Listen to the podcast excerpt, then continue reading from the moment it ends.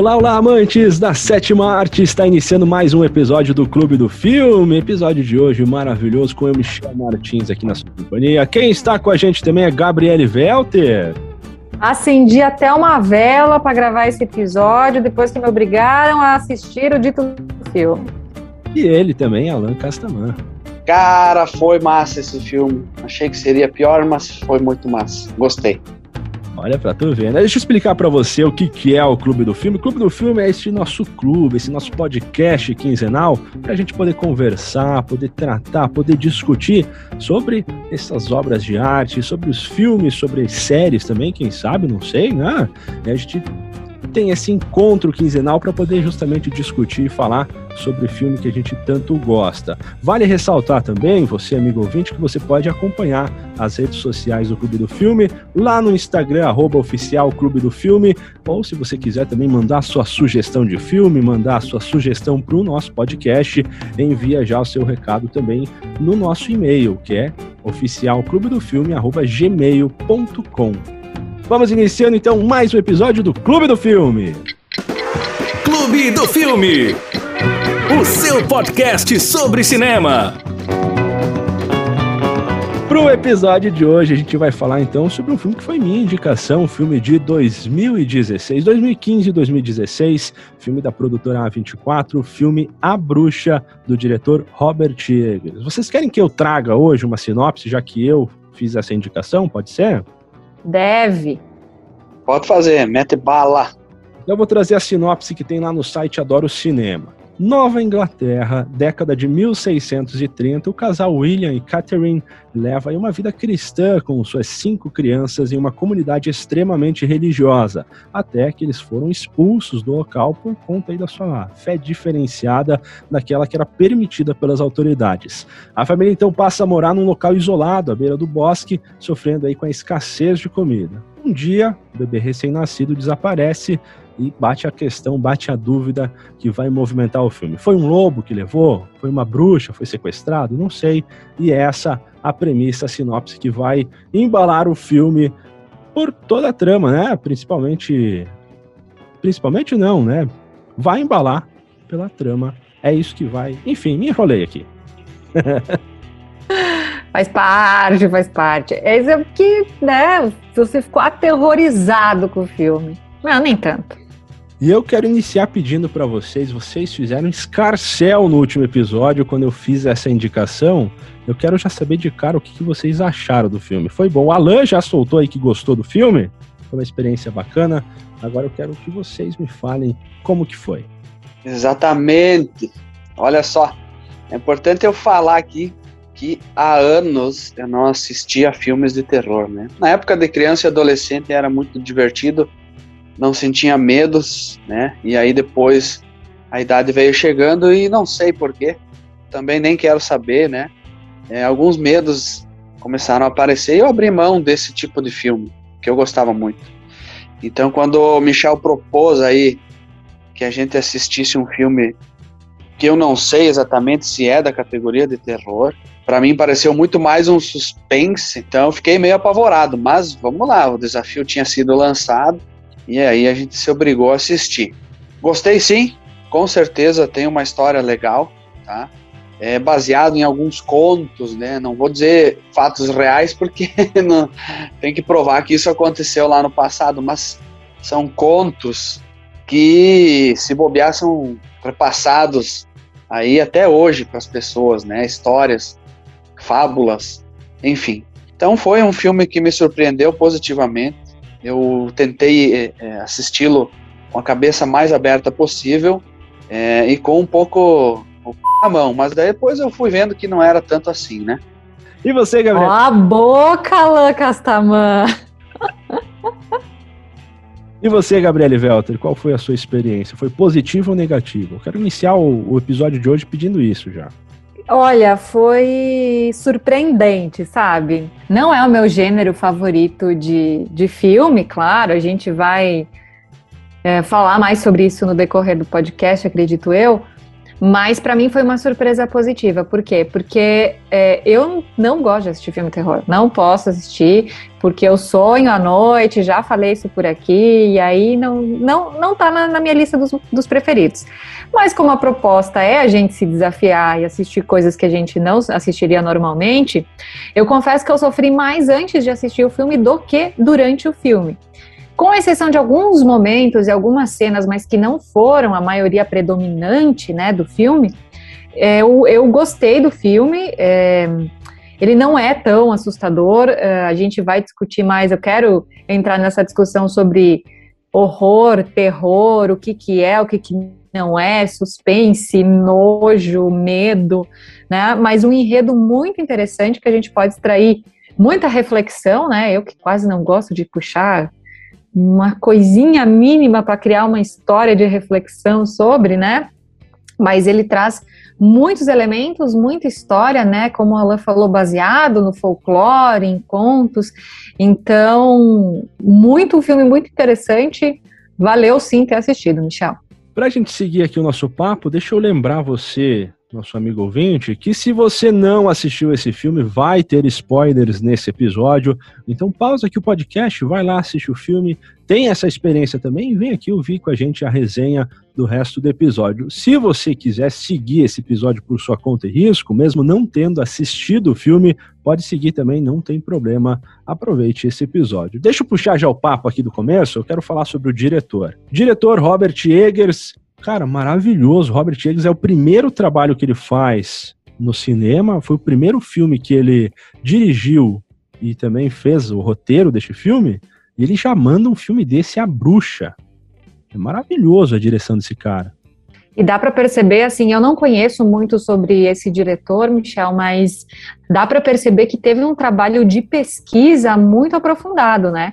Porque ele vai casando vários elementos históricos, culturais, religiosos, enfim, lidando com muita coisa e numa montagem assim numa condução do filme, a gente pode falar um pouquinho também dos atores, que acho que foram super bem, mas olha, fiquei mais uma vez surpresa e gostei bastante da, da condução, do roteiro e da montagem do filme. O, o filme já começa a me, me impressionando positivamente, né? É, com aquela cena dentro da igreja, então havendo uma espécie de julgamento, né? Então o, o, cristianismo mais ortodoxo levantando questões morais, né? E aí sim a gente vê essa família abandonando a igreja e abandonando a comunidade onde ela vivia e se isola, né, num outro local perto de uma floresta, mas sem deixar todo esse apego religioso de lado. Muito pelo contrário, essa a religião ou a, religiosidade, ela é muito presente do início ao fim, é, com muitas é, orações, momentos de prece, é, julgamento entre a própria família, é, pedidos de perdão, toda hora eles estão errados, nunca eles podem fazer o que eles querem, simbolismos religiosos ali muito presentes, né? Realmente, Michel, é, foi uma boa indicação, parabéns. Eu vou já falar para vocês que a, a, minha, a minha primeira experiência com esse filme, eu assisti ele lá em 2016, no lançamento dele a primeira vez, e eu tive uma experiência um tanto quanto, não vou dizer ruim, mas ela me decepcionou esse filme na primeira vez.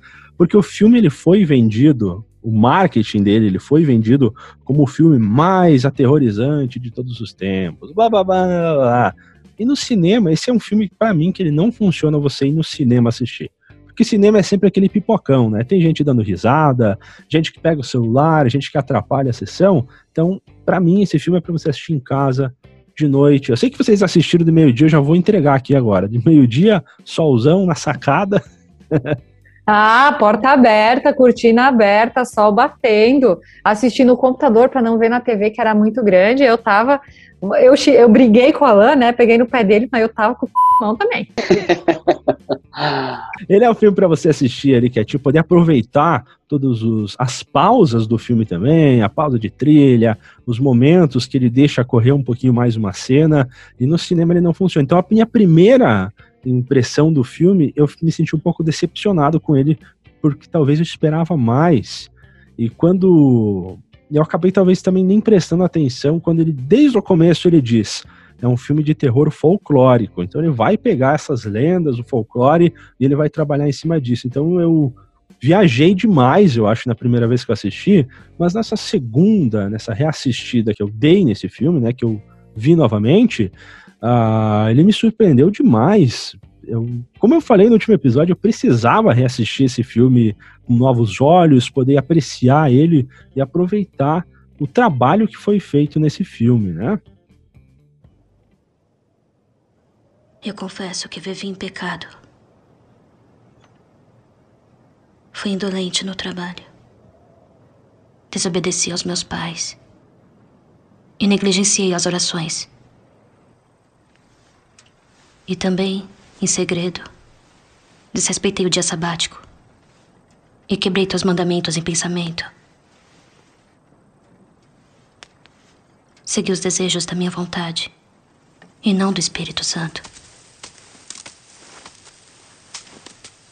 Eu sei que eu mereço toda a vergonha e tormento nesta vida e a danação eterna. Mas imploro a ti, pelo amor ao teu filho, perdoe-me. Tenha misericórdia. Mostre a tua luz.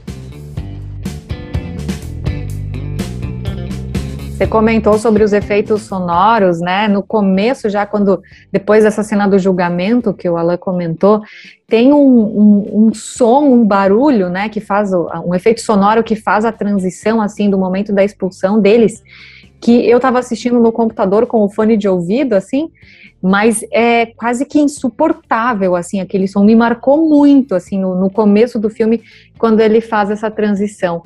E quando a gente fala dessa, dessa religiosidade, né, que o Alan falou, eles não é como se eles tivessem virado as costas para a religião, porque eles continuam muito nesse lugar de castigo, nesse lugar de penitência, nesse lugar de ter que ler Bíblia, de ter que guardar o sábado, de ter que fazer um monte de coisa. A questão é que o, o que, o que eles fizeram, o que eles acreditavam era um pouquinho diferente do que aquela comunidade em que eles estavam inseridos, participando. Lembrando que eles eram imigrantes, também quero falar sobre imigração depois. É, e aí eles foram expulsos de lá porque você tem que ser daquela denominação religiosa e seguir tudo daquela. Se desviar um pouquinho e não for da mesma religião, você é um pecador e já não serve mais para participar da comunidade. E aí, o, o, que acontece, né? A gente pode entrar numa questão técnica também e que o, o diretor soube trabalhar muito bem. Outros personagens aparecem ali no início, e não são muitos, é só alguns compondo a, a igreja ali. A partir do momento que as famílias saem e vai para um, um, outro território para viver numa propriedade rural lá né, mais afastada, quase não se tem mais a inserção de outros personagens no filme. Então, é, olhando dessa forma, ele conseguiu prender a atenção das pessoas, né, com cinco personagens, basicamente, mais, claro, a bruxa e os, os, os animais ali da fazenda, né, que de certa forma tem um simbolismo religioso e cada um deles representa alguma coisa. Depois a gente pode até comentar do coelho, do bode, né? E com certeza isso deve ter resultado num baixo custo de produção. Eu não pesquisei, não busquei nada de informação a respeito dos custos de, de produção, mas eu acredito que tenha sido, tenham sido bem baixos, né? Quase não tem efeitos é, visuais, é, câmeras, assim, cortes de câmeras muito simples, né? Não tem muito sobrevoo, drones, nada, nada nesse sentido, né? Vocês chegaram a dar uma olhada nessa questão técnica? Posso falar aqui sobre os custos, né? A produtora é a A24, deixa eu parabenizar a produtora aí, se alguém da produtora A24 ouvir esse episódio, parabéns. Eu adoro, descobri que eu adoro todos os filmes aí da A24, e eles tiveram um custo de produção de 3,5 milhões e uma arrecadação, uma receita de 40 milhões. Tá bom demais, né? Então é um custo baixo. Oh. 3 milhões. Caramba! Muito baixo. Mais de 10 vezes o, o valor do custo, Cara, né? se você olhar hoje para produzir um comercial, né, de YouTube, aí tem empresa que gasta muito mais. Ah, e a gente vê o, os atores, assim, ela comentou que fica muito no núcleo familiar, né? atuação excepcional da Anya Taylor-Joy, a Tomazin, que é a eterna rainha do xadrez agora, né? Eu só olho para ela, eu só penso em xadrez, não penso em mais nada, mas foi um trabalho mais antigo, entre aspas, né? O filme não é tão antigo assim, o filme é recente, mas, como o Michel falou. Interromper, mas é o segundo trabalho dela apenas, esse daí. Início de carreira, a menina. Não, você já via que ela seria fantástica, ainda mais para interpretar esses personagens quase que meio misteriosos, enigmáticos, assim, que você não que você não entende bem se é vilão, se é mocinho, né? E não, na verdade não é nem vilão nem mocinho, né? Você fica ali, né? Não sabe. Aí tem uma hora que você acha que ela é a bruxa, depois você acha que ela não é mais e enfim, tem todo um contexto muito muito bem trabalhado no filme. E o Ralph Ineson, é assim que pronuncia, que é o William, o pai da Tomazin, Gente, num filme que está falando tanto de, de, fanatismo religioso, eu sei que era muito da, da característica da época, mas se olha para o cara, parece uma versão mais velha de Jesus, né? Aquele cabelinho, assim, tirando a voz, que é um. Quantas carteiras de cigarro tem que fumar por dia para ficar com aquela voz lá, na versão. É, eu, ia, eu ia comentar isso aí, né? É, o filme começa só com a voz dele, tudo tela preta, de repente corta lá para a cena dentro da igreja, mas não se vê ele, né? Depois, claro, dá para a gente visualizá-lo de costas, mas uma voz bem grossa, né? Meio bem rouca também, imponente, é, meio que remetendo, é, vamos dizer assim, a deuses ou algo místico. E aí no fim, tu, no, logo depois você vê que é né, uma pessoa normal, um fazendeiro, um camponês. Bem interessante e gostei muito da atuação desse ator aí. E é bacana ver que, por causa desse fanatismo religioso de todos os personagens, né? Eles cresceram, eles seguem essa, essa religião afinco, com esse fanatismo, mas todos eles têm, todos os personagens eles têm os seus problemas, que apesar da religião, de não poder pecar, não poder errar, cada um deles vai demonstrando os seus problemas quanto a isso, né? A Toma, assim, ela é, não diria que ela é inconsequente, mas ela enche o saco lá com os gêmeos, né, com os irmãos, e ela acaba contando mentiras. Tem a questão estressadinha. Do... Ela é meio estressadinha. Uh, tem a questão do pai da família também, que ele acaba mentindo para a mulher, quando ele vende lá a taça, não fala, deixa a filha até ser punida por causa disso. Tem a questão do irmão do Caleb, que tem ah, tá entrando na puberdade, então tem uma certa tensão sexual, né? Quanto com a irmã mais velha dele, ele tem um olhar, ele sabe que ele tá pecando em pensar alguma coisa assim. Tem os gêmeos que eu não vou nem falar, né? Os caras são. Terrorzinho, né? Terror, ele, aqueles dois gêmeos lá. E a questão da mulher também, né? A mulher da família, ela é completamente descontrolada quando alguma coisa começa a dar errado. Ela se arrepende de ter saído lá da vila, ela culpa pai da família ali, também o William, né, por ter saído de lá, por não ter aceitado os dogmas, as normas da igreja.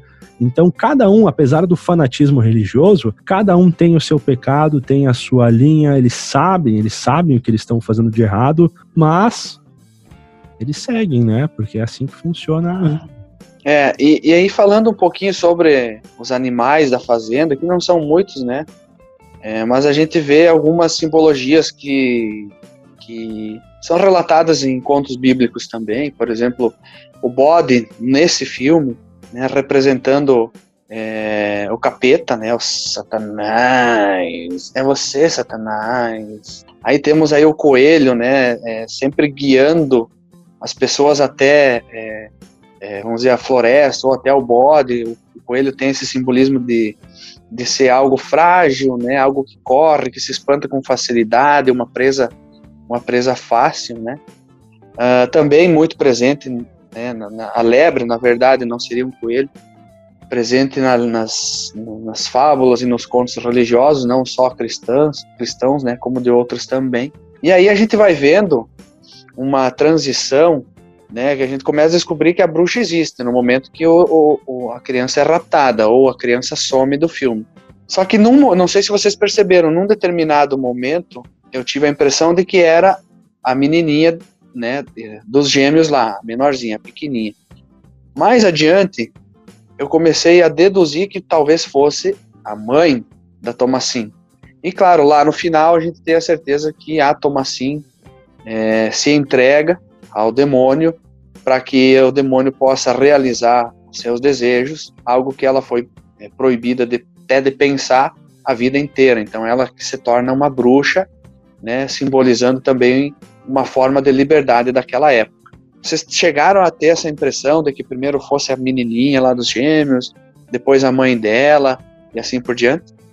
Eu fiquei com a impressão, a primeira impressão que eu tive é de que era a Tomazin. No primeiro, assim, no começo eu achei que fosse ela no decorrer do filme que começa a confundir um pouco. Aí tem, né, complementando um pouquinho do que você fala ali dos elementos, né, aparecem ele esses elementos muito tradicionais de histórias de terror, de histórias, especialmente desse terror mais folclórico. A lua cheia, uh, né, que no comecinho aparece a bruxa voando lá em direção à lua cheia.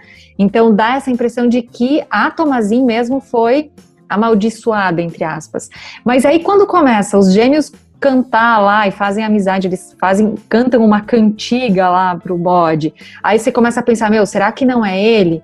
Será que não é, ah, o moleque tá olhando para Tomazin com um olhar, né, esse que o Michel falou da, da tensão sexual, será que não é ele também que tem? Será que é a família toda que é amaldiçoada, né, uma maldição de família?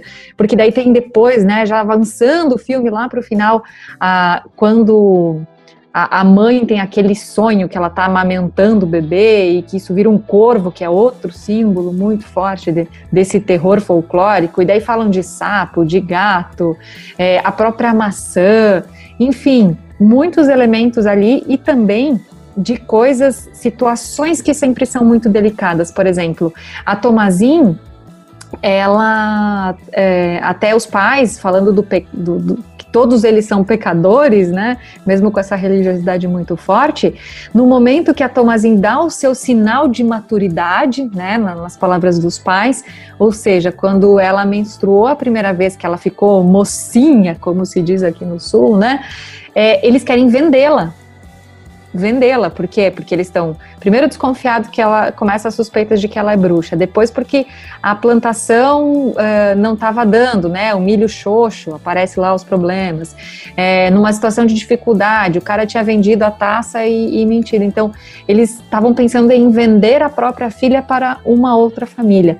Então, na real, mesmo que no final do filme a Tomazin se entrega, né, como ela falou, e ela é a bruxa em si, é, meio que fica essa sensação de que todo mundo tem, um, embora fale muito de Deus, todo mundo tem também o seu ladinho um pouquinho diabólico, assim, talvez, né? Aquele, aquele lugar da imperfeição. E é legal ver isso também, porque a questão da Thomasin, ela sempre foi criticada, ela sempre foi menosprezada, ela é apenas a mulher naquela família, a filha não era nem a mulher, né? Nem a matriarca. E tempos mais antigos, todas as famílias a sociedade ela era muito patriarcal. O pai é que decide, o pai é que manda, o pai é que toma todas as decisões e faz acontecer o que precisa acontecer, né? Até a, o início lá da cena da reunião com a igreja, é ele que toma a decisão e fala: então a gente vai embora feliz, não me importa o que aconteça. E até eles se olham desesperados, e mas ele tomou a decisão, a gente vai seguir o nosso pai, né? E essa questão da liberdade, a Toma, assim, ela sempre foi ah, pressionada a não poder nem ter uma voz ativa dentro da casa. E de tanto falarem, de tanto culparem ela, no final ela se torna mesmo uma bruxa, talvez por. Ah, vocês estão sempre me, me julgando, sempre me criticando, sempre me acusando de ser a bruxa, quer saber? Eu vou ser a bruxa mesmo então. Então, essa, esse tom de, dessa falta de liberdade que a personagem tem acaba refletindo também para as ações dela no final do filme, de aceitar e de ir para um lado obscuro, de ir para um lado que não é legal. E, portanto, ter terem colocado, imposto isso a ela, seria também não, um paralelo que ela também perdeu a sua liberdade no final, de tanto eles. Em busca da liberdade, ela acabou perdendo a liberdade no final também. Black Phillip, eu imploro que fale comigo.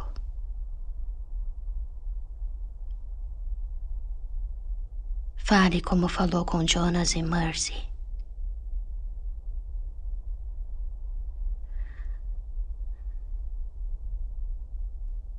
Você consegue entender minha língua?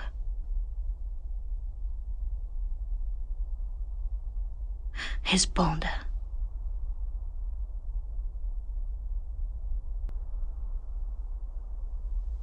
O que você quer? O que você pode me dar?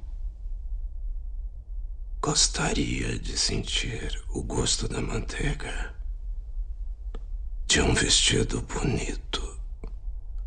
Gostaria de viver com luxúria. Sim. Você gostaria de ver o mundo? O que você quer de mim? Você vê um livro à sua frente.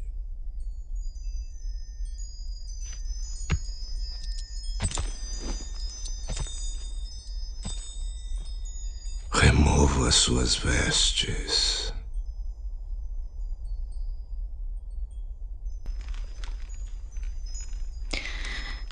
Eu não sei escrever meu nome. Eu guiarei a sua mão. Até porque acaba sobrando só ela, né? Então, depois de ver o, o, o primeiro, o irmão mais velho dela morrer como se tivesse sido é, possuído, né? Aí depois os gêmeos também vêm a, a morrer. Aí dá toda aquela confusão lá embaixo que o, o pai dela morre meio de uma forma muito estranha, né? O bode numa, numa luta com o bode, né? E daí ele, ele é jogado contra contra a, a, pilha de lenhas e, a, e, as lenhas caem em cima dele, ele também morre. Resta, né, restam as duas mulheres da casa, a mãe dela já totalmente fora de si, sem, sem consciência alguma, né, tenta é, de alguma forma agredi-la e ela se defendendo acaba matando a mãe dela. E a partir dali, que ela decide vender a alma para o diabo e acontece toda essa transformação dela de ser humano em bruxa de fato, né? Ela, não sei se está sonhando ou, ou aconteceu, ela tira toda a roupa e vai caminhando para dentro da floresta, né? E lá ela encontra outras mulheres, é, na, na, em volta de uma fogueira, cantando, rindo alto, fazendo algum ritual, né? E ela se insere junto nesse grupo de, de mulheres e se transforma de fato numa bruxa, né? A gente vê flutuando, fogueira, é, gritos, uivos, canções. Então, é, o conflito familiar que iniciou praticamente lá na igreja, como o Michel bem colocou, né? Onde o, o pai o, toma de, a decisão, né? É, se resolve definitivamente, né? Praticamente no fim do filme lá, quando ela mata a mãe dela para se defender e aí sim ela vende a alma ao capeta. E uma parte, uma coisa interessante disso que Michel falou, né, como ela é, é subjugada, né, o tempo inteiro, mas ela também é a única que, mesmo pedindo perdão, né, a Deus, ah, reconhecendo que pecou, conforme todas as regras muito restritivas, né, que ela deveria seguir, ela é que tem coragem de questionar, de bater de frente com o pai. Tem um, uma cena que ela questiona o pai sobre o que é a verdade porque ele também mentiu, ele pregava tanto a verdade, falava tanto da importância, e ela bate de frente e questiona ele. Ela até acaba muitas vezes voltando atrás e respeitando a hierarquia da família, mas ela é corajosa o suficiente para questionar as coisas, e o, o, próprio irmão, né, quando o irmão decide ir sozinho para a floresta, ela peita e diz assim: ou você me leva junto, ou eu vou com você, ou eu conto tudo e nem você vai, entendeu? Tipo, ela ela tinha força de brigar pelo que ela queria e acreditava, pelo menos tentar, né? E olha que paralelo legal. Quando o irmão foi mentir para a mãe, depois do pai ser questionado do porquê eles foram para a floresta, que na verdade estavam em caçar lebre, enfim, uh, ele acabou falando que ele viu uma macieira e ele queria trazer maçãs para sua mãe. E qual que é o fruto do pecado? Qual que é o fruto que iniciou toda, todos os problemas, segundo a religião, né? Justamente por ter comido uma maçã que não podia é que a Eva e o Adão tiveram todos os problemas, né? Então, olha que paralelo legal. A primeira coisa, talvez por essa religião, por esses estudos que eles sempre faziam, a primeira coisa que veio na cabeça dele era: ah, eu vi uma macieira, eu queria lá buscar umas maçãs para você, mãe, não sei o que lá, desculpa, papapá. E faz um paralelo também com a, com a Bíblia, né? Com o que aconteceu mesmo ah, na história da Bíblia. Estás no céu. Louvado seja o nome. Rezem. Rezem, pestes. Fiquem de joelhos e rezem. Da nação! Não posso ouvir isso. Não é verdade.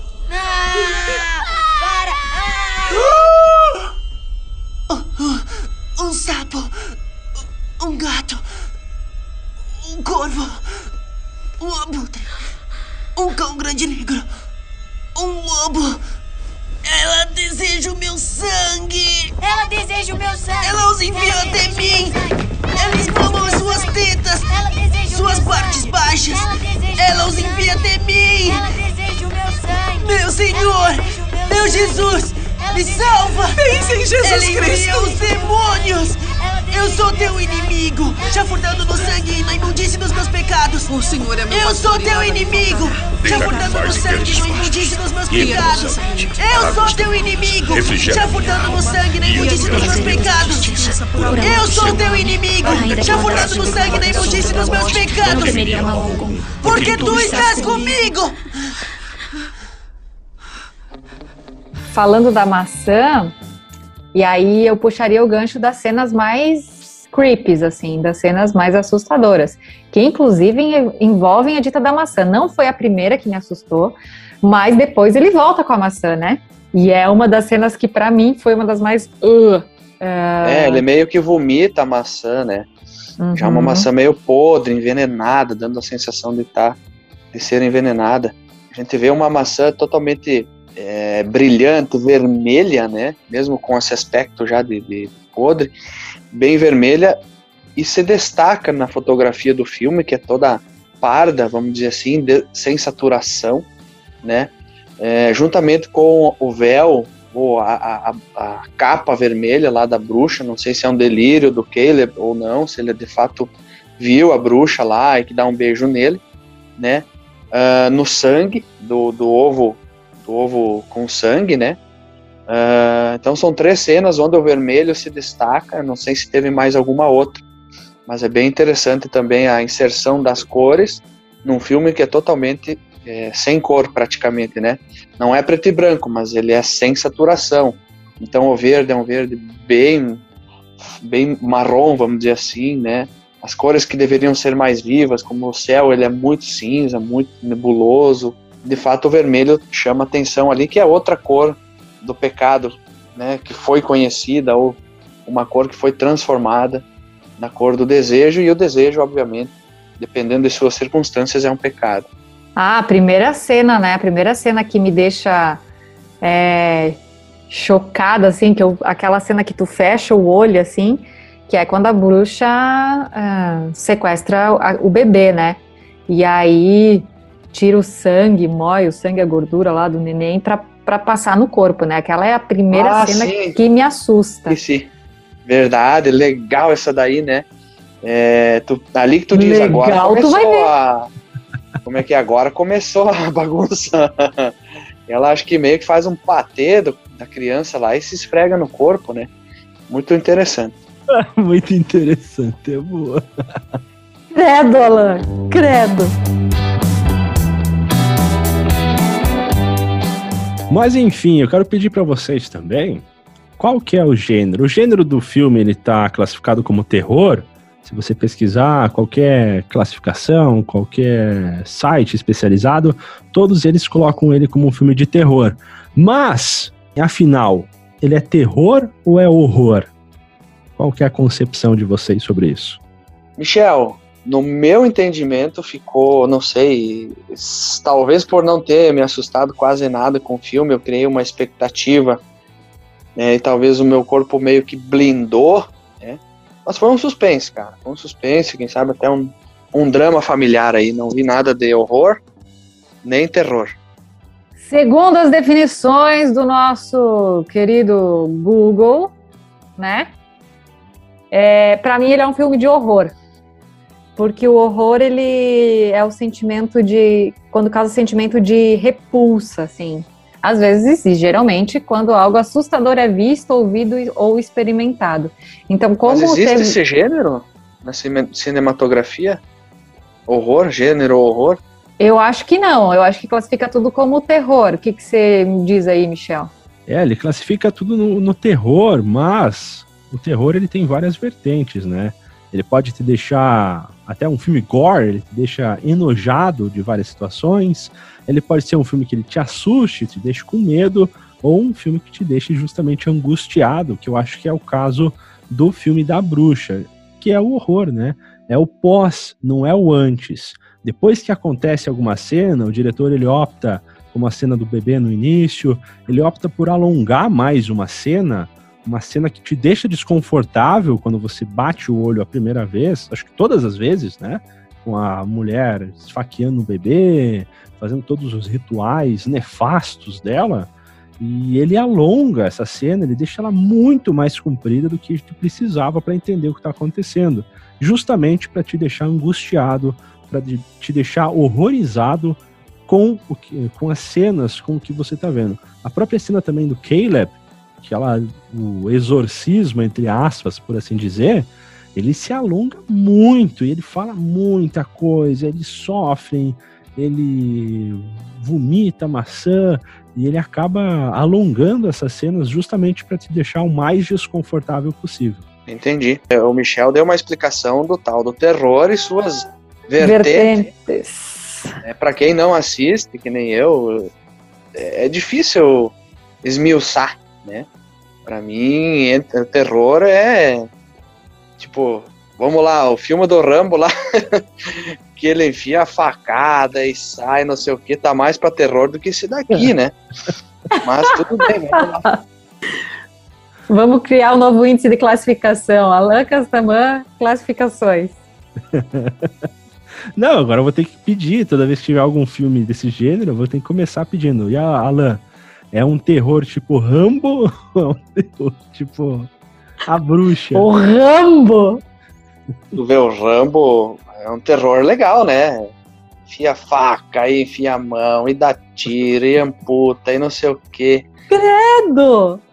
Como é que é? Com requintes de crueldade. Mas voltando ao, ao filme da bruxa aqui, né? É, enquanto vocês falavam, eu dei uma pesquisada sobre esse simbolismo dos animais, né? Na religião é, é, católica e especialmente cristã, né? O bode, de fato, tanto só os chifres, ou o bode, ou um- uma pessoa meio bode, meio, meio um meio humano, meio bode, tudo isso simboliza, né, o Satanás. É o É você, Krampus, é o Krampus, gente. É você, Satanás, eu lembro da bruxa do 71, né? Aí, o coelho, né, na verdade, a lebre, né?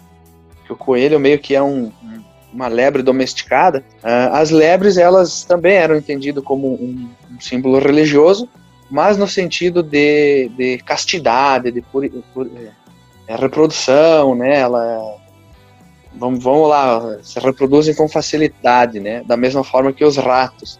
Então, é, só que para a religião católica, cristianismo, a lebre tem muito mais é, bons simbolismo do que os ratos, né?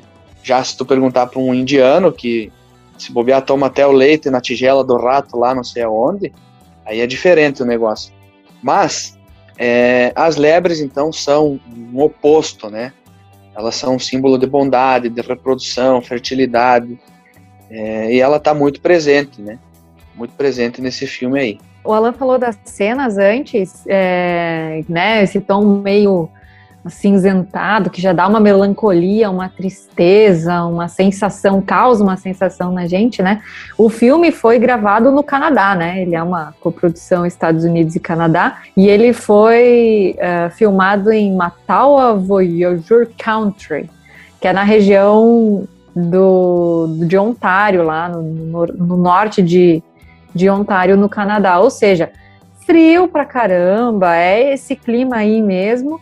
E também acaba, claro, né? No filme é retratada uma região dos Estados Unidos, conhecida como New England, né? A Nova Inglaterra, que são aí os, os principais estados que compõem, né? Connecticut, Maine, Massachusetts, New Hampshire, Rhode Island, Vermont e Boston é o centro cultural e econômico. E aí eu quero puxar o gancho também da imigração, né? Porque tem um momento que a mulher fala assim: Eu quero voltar para casa.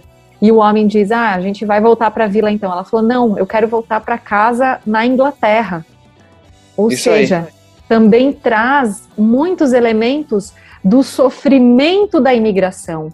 Então, você até entende um pouco do fanatismo religioso dessas famílias, porque elas precisavam se apegar em alguma coisa.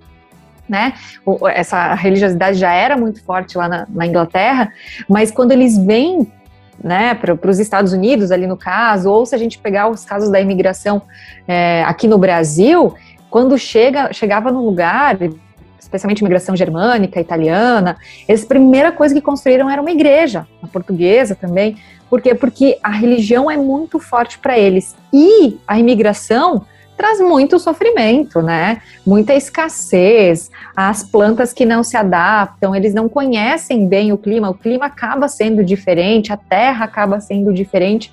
Então também traz elementos muito fortes das dificuldades da imigração e de muita coisa que acontecia lá no meio do nada, muita coisa que parecia, né, sobrenatural, e aí que se criavam tantas fábulas, tantas histórias de terror, tanto folclore, né, formado também nessa etapa. E só fazendo uma colocação, né, a gente consegue entender ou captar que é, é, que é uma, é vamos dizer, uma imigração quando eles falam, um daqueles três lá, né, que a família teria que deixar a colônia. Então, a gente consegue entender que é uma colônia de imigrantes lá nos Estados Unidos, claro, mais para frente, né, cla- passando as suas dificuldades, mas convivendo né, juntos, porque juntos era mais fácil de sobreviver.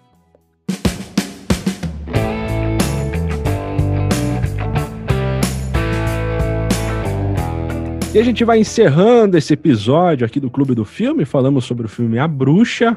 Você pode assistir, lembrando, você pode alugar ele no YouTube ou no Google Play Filmes e também no Telecine. Quem tiver assinatura pode assistir. E para o próximo episódio, quem vai fazer a indicação é o Alan Castaman. Qual vai ser o filme da próxima vez? Legal, Michel.